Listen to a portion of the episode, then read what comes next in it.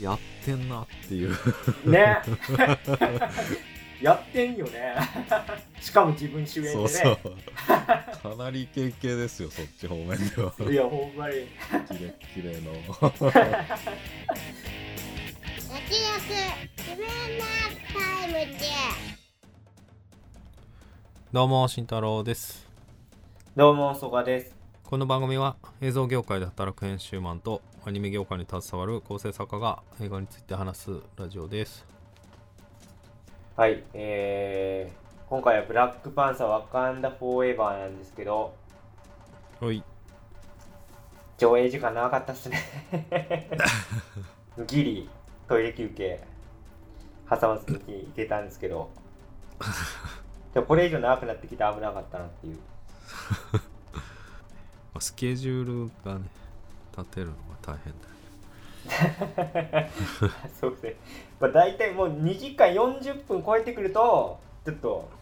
グレーゾーン突入するんで僕的に。うーん。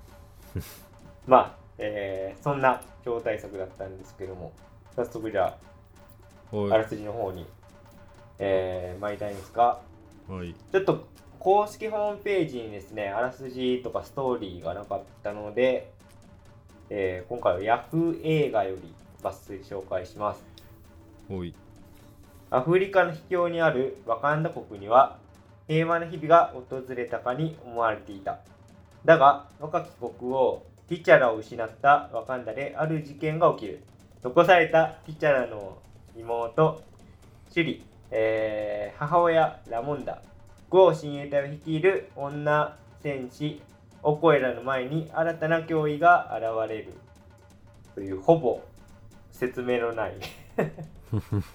あらすじなんですが、えーでは早速総評の方に参りたいんですが今回の、えーブラックパンサーワカンダフォーエバーですけども、えー私そばはですねまあ正直期待外れでしたね。僕はかなりうん意気込んで見に行ったんですがちょっと個人的にはあんまり合わなかったというところがありまして、まあ、ちょっと理由はメッセージ性というかそれが前作がめちゃくちゃ素晴らしい作品でその、まあ、ヒーロー映画としてもクオリティがすごい高かったですしヒーロー映画の中で、まあ、極めて政治的なことをこう伝えるっていうのも同時にやっててまあ僕は傑作だと思うんですけどそれの続編としてはうんだいぶ寂しいうん感じになってしまったなっていうのは個人的なところですね。うんそのまあ理由っていうのはちょっと後ほど言いたいんですけど、まあ最初からちょっと批判一辺倒、えーファンの方は申し訳ないんで、良かった点を言いますと、えっと、ナキヤがね、今回すごい良くて、えールフィター・ニョンゴさんがね、演じられてますけど、前作から。うんもう本当に素晴らしいお芝居だし、うん、今作本当に、なんですかね、う裏の主人公じゃないですけど、むちゃくちゃ活躍する場面があって、戦士としてかっこいいなと思いますね。あと、えーまあ、今回から新しく出てきたキャラクターで、まあ、アイアンハートもいるんですけど、うーんその彼女のなんかキャラクターはすごいユニークでいいと思うんですけど個人的にはそのブラックパンサーの中に入るとやっぱ異物感がすごいなっていうのが残念なところでしたね。うん。ちょっとまあうーん、まあ、監督としてもね難しい注文されてると思うんですよね。そのアイアンハートとして今後スピンオフを、まあ、控えてるんでなんですかねここへ出してちょっとそれにつなげたいっていうのもあるんだと思うんですけどいやちょっとなんかノルマをこなすのに 大変なのかなっていうのはちょっと見え隠れした部分も個人的にはあってちょっとまあ残念でしたね。まあ彼女個人のそのキャラクターとかはすごい面白いし、まあこれからねトニー・スターク後継者になっていくんだろうなっていうところも含めてうん面白くなりそうだなっていうところはあるだけにまあ、この、わかんないフォーエバーの中ではちょっと、うんあ、んま馴染んでいかなかったのかなっていうのが個人的なところですね。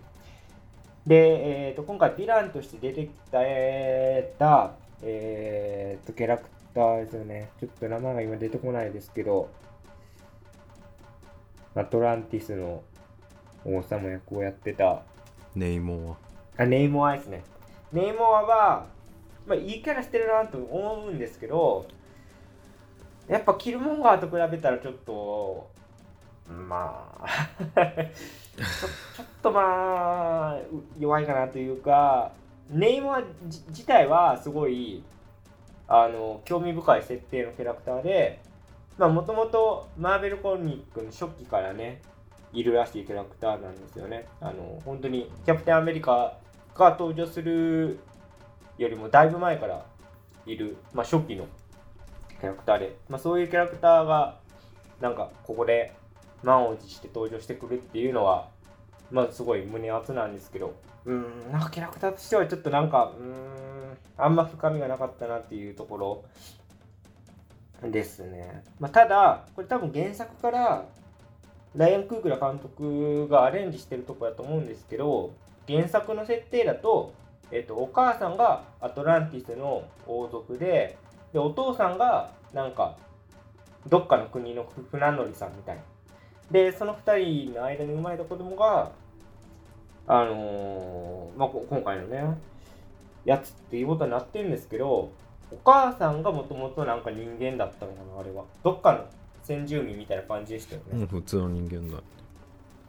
多分地理的に、あのー南米のどっかで、えっ南とススペイン人がその植民地支配してるっていう設定入れてきてるんで、まあ、おそらくメキシコとかその辺りだと思うんですけどうんそのなんか植民地支配の歴史みたいなところを、えーまあ、今回そこでもやってるしあとナキアが、えっと、ハイチに小学校を作ってて、まあ、そこの校長先生をしてるっていう、えー部分が描かれるんですけど、まあ、そこもねあの登場人物がフランス語喋ってて、まあえー旧宗主国がハイチの場合はフランスだったっていうそそのなんか植民支配に対するリファレンスっていうのを入れてきてるところは、まあ、さすがの手腕だなと思って、まあ、やっぱりヒーロー映画でこういうことやるっていうのは結構ねなかなかチャレンジングなことなんで、まあ、そこはすごいライアン・クグラ監督らしいなっていうところで、まあ、好感を持ったところですね。で、ダメだったとことしては、そういうなんか植民地支配のリファレンスとか、まあ、入れてきてるのにもかかわらず、なんかあのオチでいいのかっていうか、ワカンダという国が僕はちょっとよくわかんなくなってしまって、これは僕の、まあ、その曲解なのかもしれないですけど、タロカンとワカンダで、まあ、戦争状態になりました。で、その、まあ、戦争状態に突入していく流れも、なんかティチャラだったらもっとタロカンと対話したんじゃないかなとも思うしなんか僕が見るとあのまあ、今回のね、えーブラックパンサーっていう役を継承してたシュリがなんか怒りに任せて戦争に突入してしまって、まあ、そのまんまなんか行っちゃったなっていう印象になってしまったんですよね。なんですかねティッチャラだったら、まあ、最終的になんか戦争に行ったのかもしれないけどもっと対話したんじゃないかなと思わずにいられなくてそこはちょっと違和感なのとあと結局まあワカンダがタロカン倒して終わるんですけどそれもすごい印象が悪くてまあちょっと戦争でいがみあったけどこれからは手を取り合って仲良くいこうよっていうことにはなってなくてですね。うん。あの 首里が言うんですよねアトランティスの王になんか外国とか攻めてきた時に守ってやるからみたいなことをボソって言うんですけどこれもう完全に日本が 太平洋戦争の時にアジアの国々にいやヨーロッパ列強危ないんで僕人がアジアの覇者になるんでよろしくっす。よろしくっす。植民地よろしくっす。まあこれちょっと言い過ぎましたけどちょっとなんかそういう上から目線を感じたし いいグローバいいグローバリズムだったよね。いやー ほんままにあいいかどうかは置いとって。志はあったよね。そうやってるねで最終的にそのまあじゃあそのタロパンとワカンナがね。平和協定結んでなんか手と手を取り合って協業してやっていくのかって言うたら全然そんなことなくて タロパン側なんかいや最終的にはワカンダはこっちに来るみたいな。いや完全に火種を 抱えて終わっただけだよねっていうそれ。にしか思わなくてですね僕はその前作の1作目が本当に素晴らしい作品だと思ってるんであれは最終的にワカンダという国をティーチャーが開国していこうどんどん開いていって、まあ、国際社会の中に入っていこうよっていうような開いた終わり方だったの。に対して今回なんかもう閉じて閉じて終わっていく感じでなんか政治的なメッセージ性としても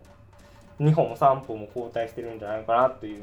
点で、うん、もうちょっとなんかなかったのかなっていうかまあちょっと僕のバイアスが入ってるとは思うんですけどちょっとねまああの他にも気になってるとこは結構何箇所かあるんでまあそのあたりは慎太郎さんの意見も聞きねながらちょっと話を伺っていければなと思います。えーということで、えーと今回の「わかんなフォーエバー」慎太郎さんはいかがだったでしょうか、はい。うーん。俺もそれはどうなのとかはとか思うこともまあいっぱいあるけどうん。まあでもこれは結構なんか分かりやすい形になってたなと思ってまあその、まあ、何かっていうのは多分またつづフェーズ5に続いていくからまあ多分こういう終わり方になっちゃったのは仕方ないなっていうか、まあ、それはまあ残念なポイントではあるんだけど まあ、ただやっぱりその、まあ、もちろん戦争になったのは完全に修理の怒りに任せてっていうところはあるんだけどまあでもそれを乗り越える話にちゃんとなってたからハーブのハートのハーブ飲んだ後もさキルモンが出たじゃん。サプライズで、あれおーってなって俺はめっちゃテンション上がったけど。僕もなりましたそこは。う、ん。でなんでキルモンガだったかって話だった。なわけじゃんもう今回の核だけど、まあそれを結局乗り越えるべきなんだよって話になってて。でもうそれも結末もだからね何がいいかってねあのまあ今回も叩いたのあの戦闘はあったけど、なんかあれをちゃんとピークじゃないっていう方が作り手側が思ってちゃんと作ってるなと思ってそこら辺やっぱ賢いよなとか思って俺はテンション上がってたな、まあ、そういうプロセスで、えー結局まあ幸福っていうからもうそこももやるんだけど、まあ、一応殺して終わらないっていう結末だったし、まあ、それは、まあ、そこでやっとティーチャーの意思を理解したからまあいろんな犠牲を払ったけど、まあ、それはそこの乗り越えはまあ綺麗だなと思って。やっぱ単純に乗り越える話になってたのが良かったなと思いましたね。演出っていうかまああのタロ感タロ感がね、まあ、やっぱ映像的なことになってくるけどタロ感が攻めてくる時のね演出がめちゃめちゃ良かったな。あの水と共に来るだよね。あいつらはね。だから戦争の前線が水位の上昇とリンクしててこれすっげえいい映像表現だなと思ってどんどん攻め続けるほどにもう水位も上がってってあ来たんタロカン来たんだなってすごい思っていやこういう演出はさすができるなと思ってライアン・クーラと思ってねこのこんなことできるんだと思っていろいろ調べてたらリバーのねインタビューでねうん。えっとまあもう親友だったとあのチャドウィック・ボーズマン。亡くなったことを受けてもう続編も撮らないみたいなことを言った時もあったらしくてあともう映画 やめるみたいな ことまで言ってたらしい引退したいみたいな。えー、やめた方がよかったな ちょっと待ってよ。ライアン・クーグラーめっちゃ期待してるって言ってたじゃん。いや俺もう本当に世界の中でも好きな監督上位だったけど。うんそうだね。うん。まあちょっと今回ね相当ダメ。まあ落ち着けよ。俺のターンなんで。はい。まあだからそれめっちゃショック受けたわけでそれがねなんかその悲しみがね水とか波だっていう風に思ったんだってでインタビューでねあのこの完成この映画が完成した後に友人の死乗り越えられましたかって聞かれたんだけどその喪失感を克服するっていう意味では乗り越えるという言葉は使わない。だからその悲しみっていうのは今は波としては引いてるかもしれないけど常にそこにあるからそれは乗り越えるものではないみたいな話しててでこっからあの水の侵略のとこにつながったとしたらめっちゃ芸術に昇華させててえそれって監督が一番やるべきことじゃんと思ってなるほどねと思いました。あとは、まあ、アイアンハートは、まあ、中盤までよくてあの途中の逃げるシーケンス、えーっと FBI に追われてみたいな、あ、うんそこ一番一番っていうか、まあ、まず盛り上がるシーンだから音楽と合わせてめちゃめちゃ良くてあとまああのアイアンマンはさエンドゲームぐらいまでもうトゥルットゥルになってたわけじゃん。全身が。うん あのナノマシンで。めちゃめちゃメカメカしくてね良かったな見た目として。まあだったんだけどまあ結末関係ないよねはっきり言ってあのキャラクター。そうなんていうね。うん、何にも変わらない何にもっていうかまあほとんどいる意味っていうのがあんまりない。途中まではなんかあるんかもなと思ったけどまあそこはちょっとアメリカ人の黒人の人たちとまあちょっとなんか壁みたいなものがちょっと意味が変わってくるのかなと思って。まあそこがね融合してたらねすごいことになってたと思うんだけどまあそれはタスクだったのかなっていうのは確かに。いや僕本当にがっかりしてるのはそのタロカンとワカンダがなんで戦争になったかっていうとアイアンハートを守る側と殺す側の対立でだ彼女は戦争のきっかけでしょ？うん。いやそんな重要なキャラなのにもう全然水と油というかなしんで今回のもうなんか いや何のための戦争なの？そもそも。いやいやまあまあでも戦争の原因ってでもまあそんなもんじゃない。途中からしかもさ太郎かもう関係ないもんねアイアンハートのことね。関係なくなってるよねもうね。まあでも冒頭からさビブラニウムの譲渡がどうとかってさいきなり会議から始まってさうん。いきなり政治でやってんなと思ってうん。だから似たようなシチュエーションがなんかまあそのビブラニウムの取り合いであったりアイアンハートの取り合いであったりまあ結構考えてはいると思うんだけどまあだから決着も俺はあの2人が手を取り合ったところでめっちゃ感動して泣いちゃったんだけどでも幸福まあ首に刃当てられて幸福ってなんかもうちょっと違う やり方してほしかったなとか、まあ、それ以外答えようないよなとか。なんかもうちょっと優しい感じで同盟にしてほしかったなっていうのはあるかな。そこが感動的なだけに。あとエンドクレジット後が結構長いよなっていう。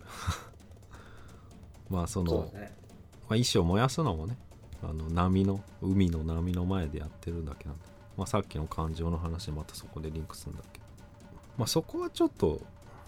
みんなテンション下がってた感じはあって。あの劇場では子供がうろうろしてましたね。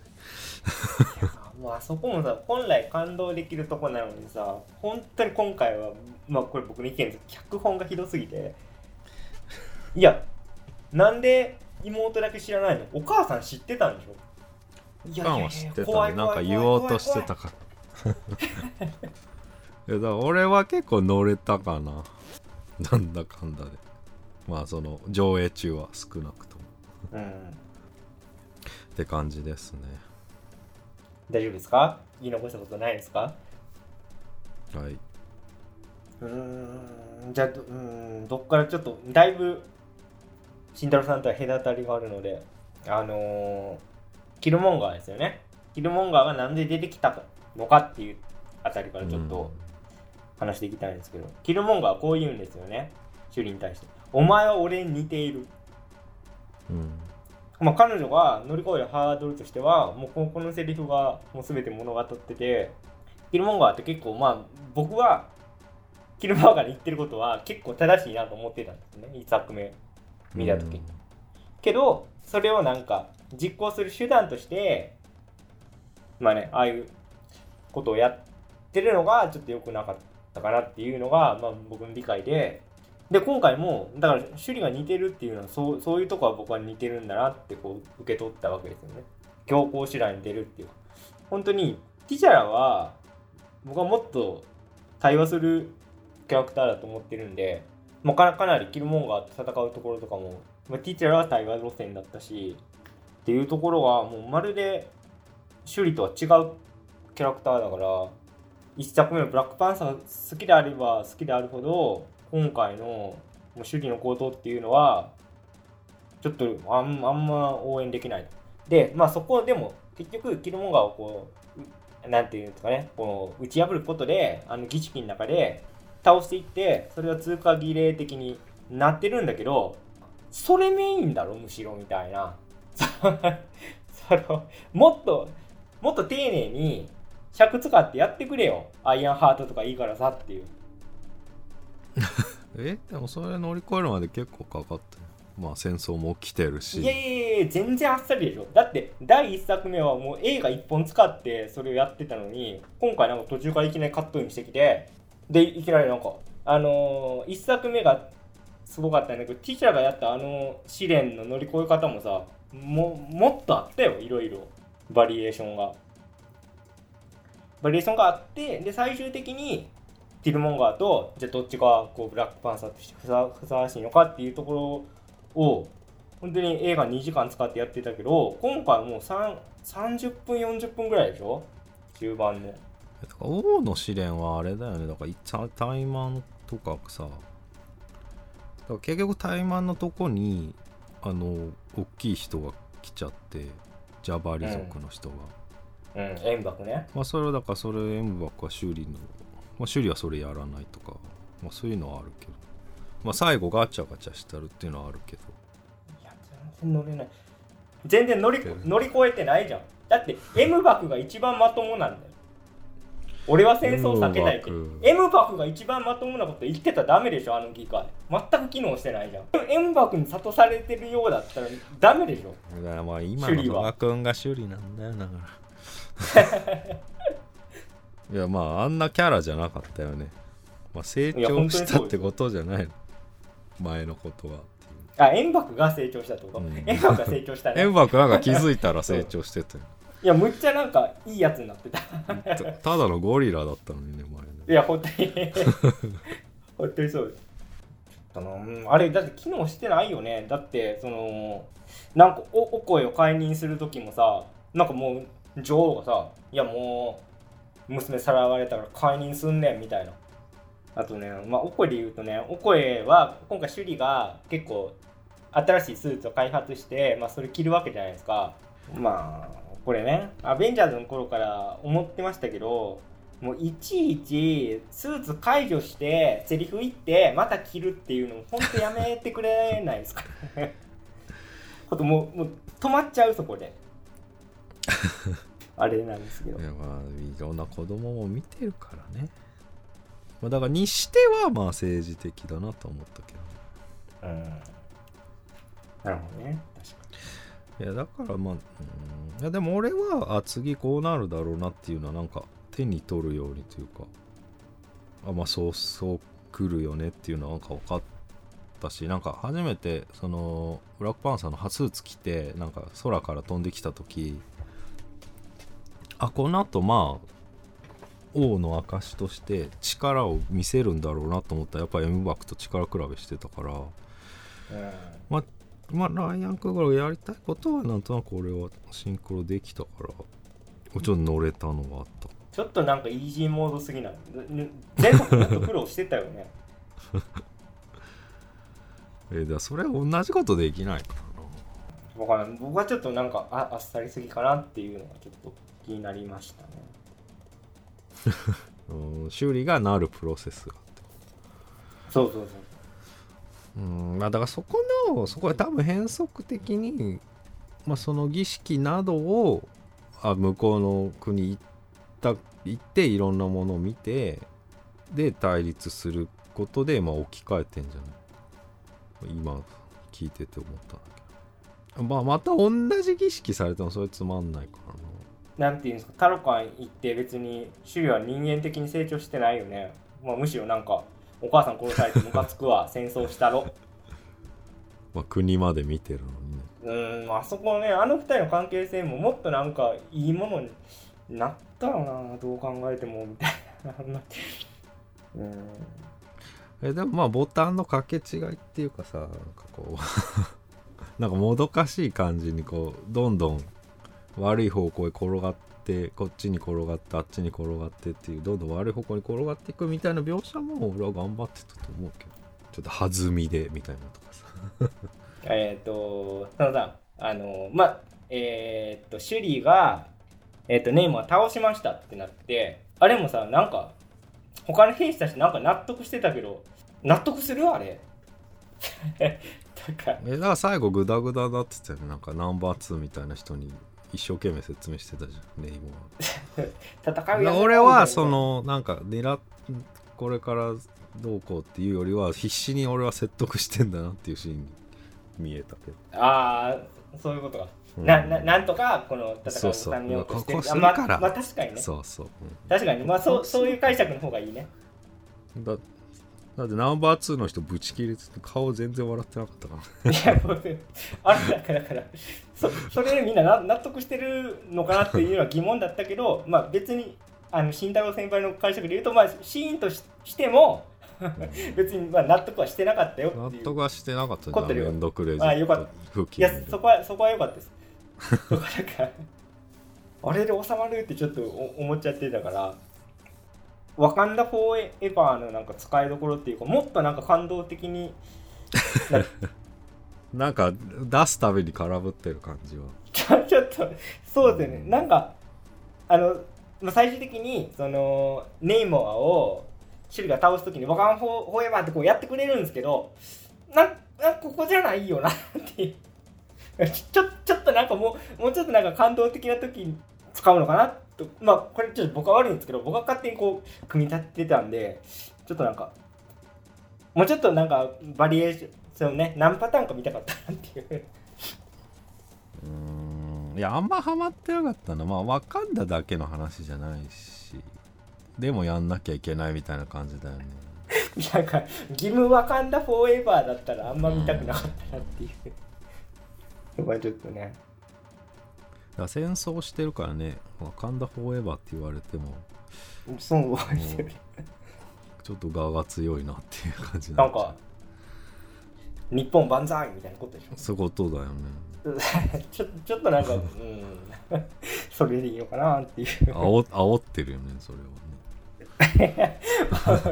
そうですよね。煽りプレイですよね。それはそうだっなんかちょっとまあ、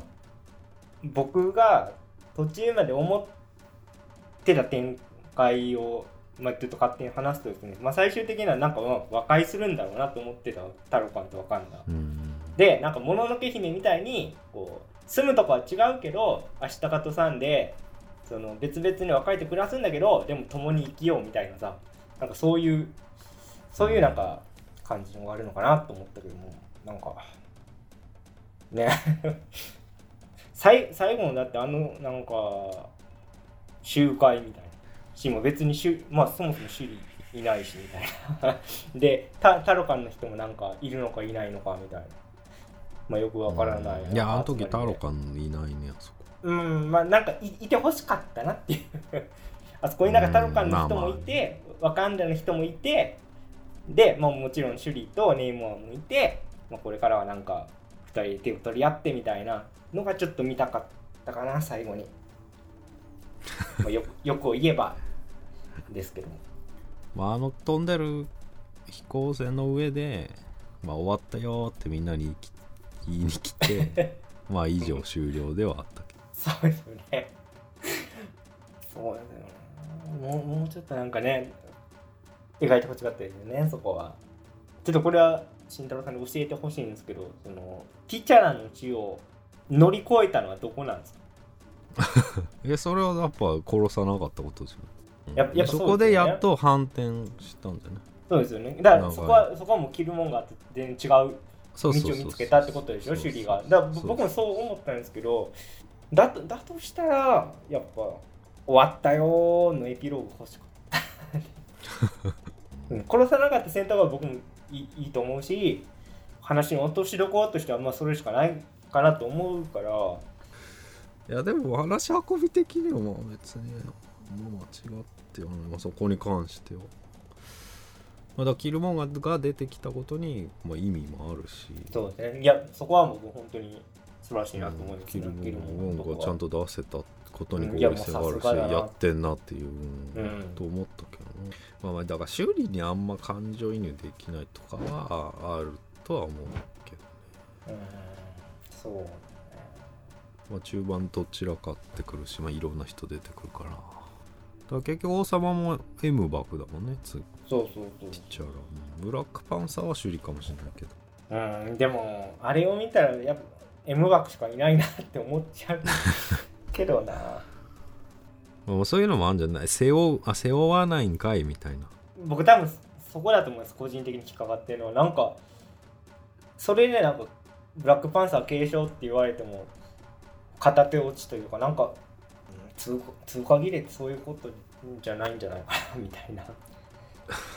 うん、いや今ちょっとまあ慎太郎さんに説明されてそうかもしれないそこそこかもしれないな引っかかってまだ今言ってて思ったの確かにまあだから俺はそのみんな終わったようで、まあ、結構あそこまでであよかったなと思ってて思ったんだけどその後からいろいろポロポロとあれあれあれっていうのは確かに思ったかも、まあ引き継がないし、まあ、ネイマーも悪い顔で語ってるし。まあだからその辺の後半のあれもまあタスクには縛られてはいるとは思うけどね。そうですよね。ややることリスト多いなと思いましたね、うんこうやって話していくと、ね、ブラックパンサーの継承っていうその一番大きいメインのタスクがあってでその周辺に、まあ、アイアンハートこう出して 次回に続投げてとか、まあ、ネイモアっていうねヴィランを新しく出してそれも次回に続けてとかこうやっていかなきゃいけないしあとまあワカンダという国のそのこともねこうやっていかないといけないわけじゃない国ですか、際社会におけるワカンダの立場は何にも解決してないよね。あの FBI パートもなんなんかちょっと浮いてるというか。うーん。あれもなんかなっていう。まあね FBI っつうかあの味方のあの人だよね。おじさんね。ちょっとなんか説明のための説明に僕は見えちゃいましたねあそこはえだってそっち方面スルーだよね最終的に。そうなんですよね。そうやってそのこれからどうするんだ問題はね。僕はだから孤立を深めていくだろうなと思って。あら。だ前作と真逆のなんかと閉じた終わり方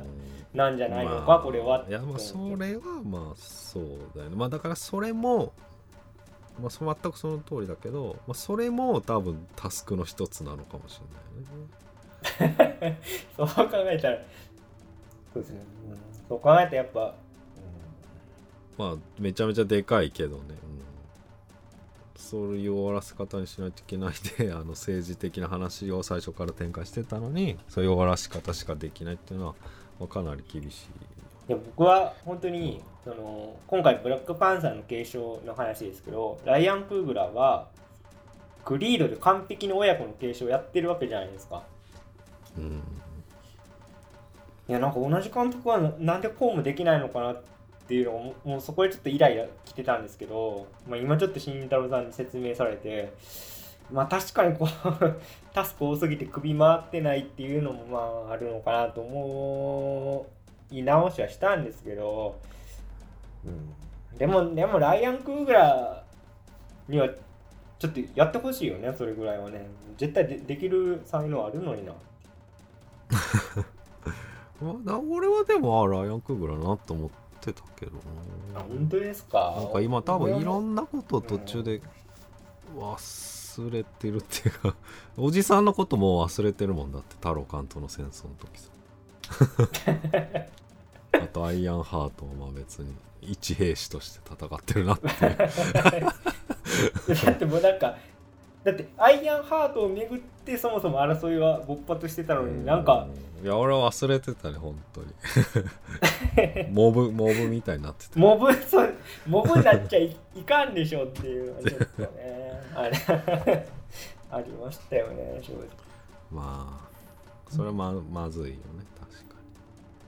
に。もうワカンダ入りしてからもただの面白になっただけだもん。面白になっちゃっただけだもんね。面白キャラに、ね。あとまあぼ僕はすごいいいなと思ってたその植民地支配に対するこの目配せ的なところですけど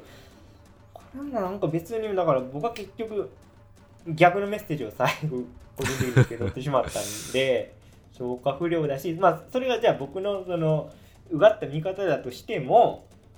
なんかあったのかなっていう。最終的に。そもそも第1作目ってそのアフリカの国々がヨーロッパの国々によってこう植民地支配されてた一方でそのワカンダっていうのはこう裏でいてで植民地支配はもちろん受けてないどころか文明的にむしろ一番最先端を行ってたそのアフリカの国があるっていうさそのとこやっててそこはもうエポックだったわけだけど今回なんかもうそれがあんま聞いてないような気が個人的にはしてしまい。まあそこはあんま大事にはしてなかったよね、してないですね。なんだろうな。えでもわざわざハイチにナキナキアが学校作ってるとかうん。原作にないそのメキシコ先住民的な要素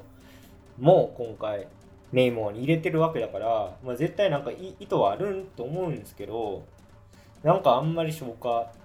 しきれてない風に僕はちょっと見えてしまってちょっとなんか残念ですよね、まあ、そういうところがなんかむしろライアン・クーグラの持ち味じゃないかなと思ってたので。まあ、だから修理個人としてはまあ乗り越えて意思は引き継げたけどもその国レベルの話だとその、まあ、アフリカ系と、まあ、南米、まあ、情報植民地支配されてたような背景があるっていう この大きなテーマ、うんうんうん。人類史的なね、そう人類史的なもまさにその通りなんだけどそこに関しては併合ということで。まあ僕そこがやっぱ答えはノイズなんだ。よ。ないね ちゃんと植民地支配されて奴隷にされてるとこまでねやってんのにねそうそうそうそう。ショッキングなシーンだったじゃないですか。お母さんがなうん亡くなって、遺体は故郷に埋めてほしいっていうことで言ったら、そういうね、うんうんスペイン人によってこう搾取されてる、まあ自分のルーツのうん一つですよね。の人たちがこう大変な思いしてるっていうところをこう目の当たりにするわけですけど、ネイマーが。うん、むしろなんか、ネイマー頑張れとか思ってたけどな、途中から。まあそうだよね。だからキルモンガー的だよねもうそこまでは。そうそうそうそう。うん、全然いいんだけどね。そうなん。これこれはほんまに ほんまにイチャモンだからあれあれなんですけどルックルックで、まあ、着るもんがかっこよかったけどなんかネイマはちょっとなんか 滑稽っていうかそのうん、まあ。あれどうどういうどういうロジックであの浮いてんのみたいな。魚のヒレみたいなやつが高速で羽羽だよね。いや羽だよ。ね羽羽そう。あれね。物理じゃん。あれなんか。まあ限りなく裸に近いしね。だから全体的なルックはそのさアフリアフリカとかそういう多分メキシコがルーツなんだったら、まあ、南米系の、まあ、そういう民族的なものからね。南米系じゃないペルーとか。そうそうインスパイアされたんだなっていうのは分かるんだけどなんかあんまうんデザインとしてちょっとなんかもともとのネームのデザインがあのまんまなんですよって言われたらちょっとそれまでなんですけどちょっとあんあんま個人的にはピンとこなかったかな。まあでもタロカンのさみんなさ手開いて挨拶してくれるじゃんはいはいはい。あれなんだろうなと思ってさある瞬間さあサメの歯なのねと思ってさアハ体験もありましたけど。あそうだね。僕今僕 あ今気づいた。あのね。玉座がサメの歯だってさ。あれがテールサメの歯なんだよこうやはい。あそっから来てんだ。いやなんかって 結構巨大な巨大なクジラさんとか出てきてたじゃないですか。うん。なるほどだまあだからサメか。玉座歯飾ってたからね。うん。まあだからなんだってことはなるほどね。ちょっとこれまああれなんですけどお隣さんと比べるのはちょっとよくないんですけど僕アクアマンの方が あのー海底世界の描き方とかは良かったかな。なんかあんま。まあそんなにいる風には見えないよね。王国って言われてもいやなんかせ狭いなみたいなでも攻め込んでくるシーンはねいやめっちゃ良かったけどな。これ多分アバターも超えられないんじゃない？てかちょっと思ったのさなんかアバター潰しに来てんじゃねえと思った。また水じゃん。そうやけどな。やっぱアバターの予告編見てるからさこっちは。見る前に。なんかそれとやっぱくらまあくね比べるのはちょっとおかしいんですけど予算規模的に。でもやっぱ比べちゃうよなっていう。このアバターの予告編見た後にまあタロカンのその海底として見せられてもなんかうん。いやまあでもあれあんまりハイテクだとあれじゃん。植民地感がないから。もうそこはいいんだ。慎太郎なんていうのも。そこはもう植民地っていうことでええんだって。閉ざされたさそのアステカとかさまあね。もう最後の楽園なわけじゃん もう完全にそう。まあ、アステカ感もありましたよね、確かにね。おっしゃる通り。まああと玉座でいうとその水が入ってきてさそのワカンダの玉座が水でなぎ倒されるあまあ映像的にめちゃめちゃ良かったけどなこれが新緑だなと思ったけどえだからそういうのの積み重ねで、まあ、結構テンション上がってたんだよな最後の玉座とか見見てないでしょ。玉座は見てないですね。いやなんか細かいところまで気は利いてたな。まあそれもさまあそれがあってさ1週間後また来るっていう話だったけどさ。はいはい、ありますね。まあそれもね。まあ結構あれだよね。ネイモはあの優しい。ようん。そうですね。うん。それはそう。まあ柔軟ではあったんだけどねいや、だからちょっとなんか、途中から僕はむしろネームを応援したいなってなっちゃったんですよね。うんだから首里があんま背負ってないよね中盤も。まあだから対になってないってことか。そうそうそうそう。まあ、ネームはキルモンガーだとしたら、ネイモは背負ってるからね。そうまあそそうですね。い今のその先輩のまとめがなんか秀逸だなと思ってうん。背負ってなさまあ、首里はあれもやあれもやってもね通過儀礼もやんなきゃいけないしっていう。だから大人にもならないといけないし国を背負う覚悟もっていうのは詰め込みすぎってことか。まあでもやっぱバトンタッチは相当難しかったのか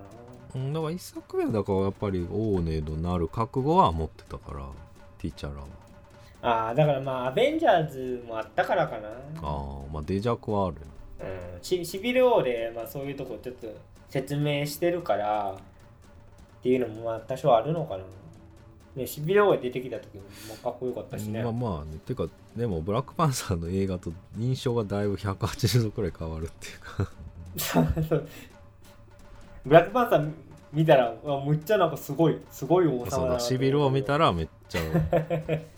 めっちゃ強キャラじゃんってなったけどブラックパンサー見るとあれっていう意外とっていう。まあそれそこらが成長するみたいな話だそうね。もう僕は個人的には結構まあ慎太郎さんに整理してもらってまあだいぶ落ち着いてきたけどうん。まあでも最初に総評で言ったことはあんま変わんないですかね。がっかりしたっていうのはちょっと。まああの2時間半ちょいはまあ俺はなんとか 耐えれたけど楽しかったけどね。うんいや僕も本当に最後のなんか40分ぐらいなんか違った感じになってたらまたね 変わってたのかもしれないですけど、うん、僕が見たかった「ワカンダフォーエバー」は本当にすごいなんか感動的な場面でみんな「ワカンダフォーエバー」ってやってはあなんかティチャラの追悼にもなってるしみたいな。新時代のこう予感もさせる意味でもあ気が利いてるなみたいな。のが見たかったなっていう。とこぐらいですかね。僕はちょっと追悼に求めたかったのは。まあだからあだ乗り越えてないから。その大団円にできなかったんだ。そうだあのそう監督が乗り越えてないから。しいやまあ千代修理は乗り越えたって作中ではなってるけど海辺であれのシーンで終わらせるってことはやっぱそうじゃん。こうみんなで「わかんだフォーエバーティーチャラ見ててくれ俺たちの戦いはこれからも続くぜ!」って感じにならなかったのは 監督がまだまだ乗り越えてないっていうことだ。まあ僕はそうそうになってほしかったよ、うん、絵的悟にはね。空見ててくれって やってほしかったよまあでもそれをやるってことはもう、こう乗り越えた人ができるだことじゃん、それを。まあ監督はまだ本当そうだな思ってるってことですね。何年か後にねそのティチャラ・ジュニアがブラックパンサーを継承した時にはあ乗り越えたなってな なってくれることを願って僕はじゃあ行って言われてる。いやむっちゃ先まだ子供だもん。乗り越えられた暁にはヤングブラックパンサーをね監督していただいてまあまあ相当ショックだったんだなっていうのはね。わかりましたね。僕でも脚本まあ多分その最初あれですもんねチャドウィック・ゴーズマンで。続編はつそうだよね。考えてて、もちろんそうでまあ休止があったから多分だいぶ書き直したんだと思う。あ、なんかネイモアとティーチャラーだったのかうんでうんでしょうね多分ねな。ああ。だから、なんか片手落ちみたいな印象を受けるのか。うん。うんまあでもそれはちょっとまあ別にね誰が悪いって話じゃないですからねうん、そうだね。まあまあでも、それだけ思ってたんだなって、まあ、まずだいぶ伝わってくる。ね、僕はじゃあブラックバンド一作目をちょっと まあ見返して見返して自分の中で追悼しますチャードウィックのことはまあそういう意味ではやはり惜しい。うん、そういう意味ではっていうか、そういう意味でも惜しいことだね。神様はいるのか、この世に。いやダメですね。ちょっと僕はもう本当に毒を全部吐き出させていただいたんでもう特に付け足すことはないんですがまあだから一作目もだからチャドウィック・ボーズマンだからこそできたとも言うそうわけだねですねそれは本当にそうそのバランスだからこそ、まあそうだったんだ。俺俺はライアン・クーグラーがいればできると思ってたから。いや僕も思ってた。まあ、それはあ 思ってました。よね、はい。そういうことだったんだ。よりワカンダ・フォーエを見たことによってあなんか偉大な俳優だったんだなって おい反面教師にすんじゃことが浮かび上がってしまいましたね。喪失。すそうごいはいわかりました。カウンセリング、まあ先生ありがとうございます、うんカウンセいや別にカウンセリング。う んでも人の思いが詰ま詰まった映画でしたね。でも意味では。まああとあの最後の最後の映像なかったじゃん今回。あれも新キャラ出たとか出たりとかさ。うんなかったですね。まああれも拒否だか、まあ最初まあ最初からないってことはないなあのやっぱツイートしたいから内容的に総合はないみたいなことはインタビューで言ってるからおそらくこと断ってうんうんエンドゲームになかったようにみたいなこと言ってるんで。うんなるほど。うん。ショック受けてますね。そして我々もそういうことだったんだということ。ショックを受けました そうですね。正直僕はもうなんかここ数年で一番ちょっとがっかりしてる まであります。ちょっとまた第一作目からちょっと勉強し直させてもらいます。ブラックパンサえーもうだからシビロを見ー。てブラックパンサー見て。あー。あーまあそんなとこですかねじゃあ。はいちょっと僕が一方的にあのディスりすぎたのでファンの皆様ごめんなさいということで。じゃあ今日はこんなところで。以上脱力。キネマタイムズでした。ありがとうございました。